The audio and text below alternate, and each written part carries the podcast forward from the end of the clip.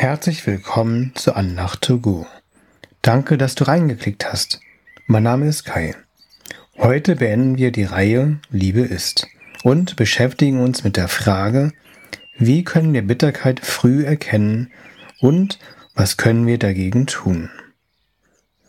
Vielleicht hast du viel in deinem Leben erfahren, warum du bitter geworden bist. Oder andere Menschen sind gegen dich bitter oder sogar verbittert geworden. Das Wort bitter kann auch mit sehr unglücklich oder mit viel Herzenskummer übersetzt werden. Bittere Menschen sind sehr unglücklich und tragen viel Schmerz in ihrem Herz herum. Wie kann man das verhindern? Am besten wäre es, wenn man das frühzeitig erkennen könnte. Dazu schauen wir uns eine andere Übersetzung für bitter an streitsüchtig, rebellisch, widerspenstig oder ungehorsam. Wenn du innerlich gegen etwas oder jemanden bist, dann könnten dies die ersten Anzeichen für Bitterkeit sein. Wir beschäftigen uns im Alten Testament mit einer Frau, die viele Gründe hatte, bitter zu sein. Naimi verlor ihre Heimat für mindestens zehn Jahre, ihren Ehemann, ihre beiden Söhne und eine Schwiegertochter. Als Naemi wieder in ihrer alten Heimat sich befand, sagte sie in Ruth 1, Verse 20 und 21. Nennt mich nicht Naemi, sondern nennt mich Mara, denn der Allmächtige hat es mir sehr bitter gemacht. Voll zog ich aus, aber leer hat mich der Herr wieder heimgebracht. Warum nennt ihr mich der Naimi, da doch der Herr mich gedemütigt und der Allmächtige mich betrübt hat? Namen im Alten Testament haben immer eine Bedeutung. So bedeutet Naimi meine Liebliche, während Mara Bitterkeit heißt. Sie änderte ihren Namen, da sie viele Enttäuschungen und Schmerzen erlebte. Sie dachte, dass Gott gegen sie war. Aber Gott dachte es anders. Naemi dachte, dass sie nie ein Enkelkind haben wird. Aber in Ruth 4, Verse 16 und 17 steht, und Naemi nahm ihr Enkelkind und legte es in ihren Schoß und wurde seine Pflegerin. Und ihre Nachbarinnen gaben ihm einen Namen und sprachen, der Naemi ist ein Sohn geboren. Dort steht, dass die Nachbarinnen dem Enkelkind einen Namen gaben. Aber sie gaben auch Naemi ihren wahren Namen und somit auch ihre Identität wieder zurück. So verwandelte Gott Maras Bitterkeit in Naemis Freude. Nicht nur im Alten Testament wirkte Gott im Herzen von Naemi, sondern das kann er auch heute noch bei dir und mir, wenn wir es zulassen, tun. Hier ist ein Beispiel einer Freundin, bei der Gott Bitterkeit in Freude verwandelte. Ich nenne diese Freundin mal Anna.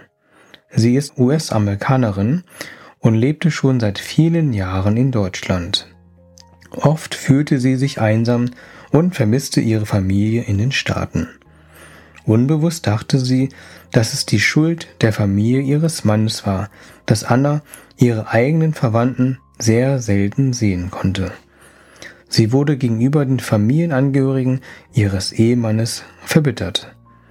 Sie hatte Schwierigkeiten, ihrer Schwiegerfamilie zu vergeben. Anna betete, dass Jesus ihr hilft zu vergeben.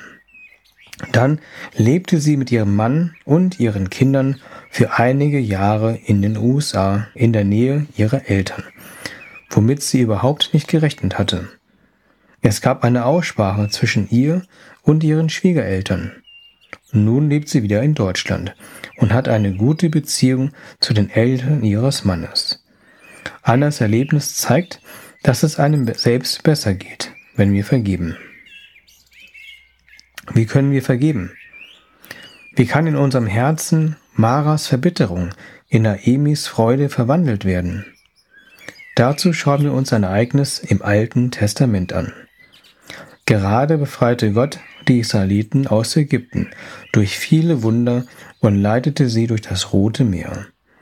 Das Volk ging drei Tage durch die Wüste.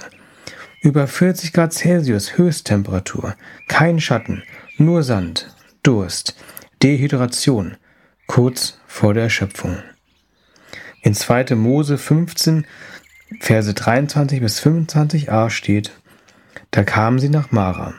Aber sie konnten das Wasser von Mara nicht trinken, denn es war sehr bitter. Daher nannte man es Mara. Da murrte das Volk gegen Mose und sprach, was sollen wir trinken?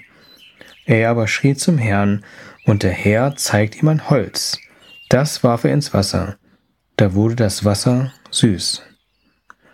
Das Holz weist Parallelen zu Jesus und das Kreuz auf, an dem Jesus starb. Eigentlich hat Gott allen Grund, bitter uns gegenüber zu sein. Aber das Kreuz verwandelte Maras Bitterkeit in Naemis Freude.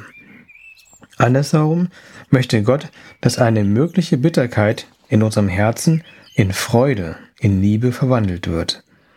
Wenn wir Jesus in unser Herz reinlassen, dann verwandelt er Bitterkeit in Liebe, wie das Holz das bittere Wasser süß gemacht hat.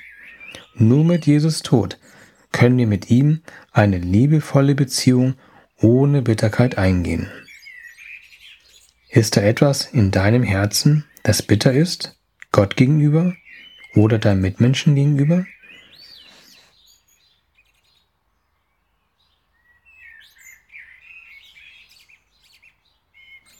Ich bete kurz. Jesus, zeige uns doch, wenn wir noch Bitterkeit in unserem Herzen haben, und verwandle du diese Bitterkeit in Freude und Liebe. Zeige uns, dass wir deine Vergebung brauchen und hilf uns, anderen schnell vergeben zu wollen. Amen. Ich freue mich, dass du zugehört hast und dass du es bis zum Ende der Reihe Liebe ist durchgehalten hast. Nächste Woche kommt etwas anderes. So wünsche ich dir eine Woche ohne Bitterkeit und mit viel Liebe und Freude. Auf Wiederhören, dein Kai.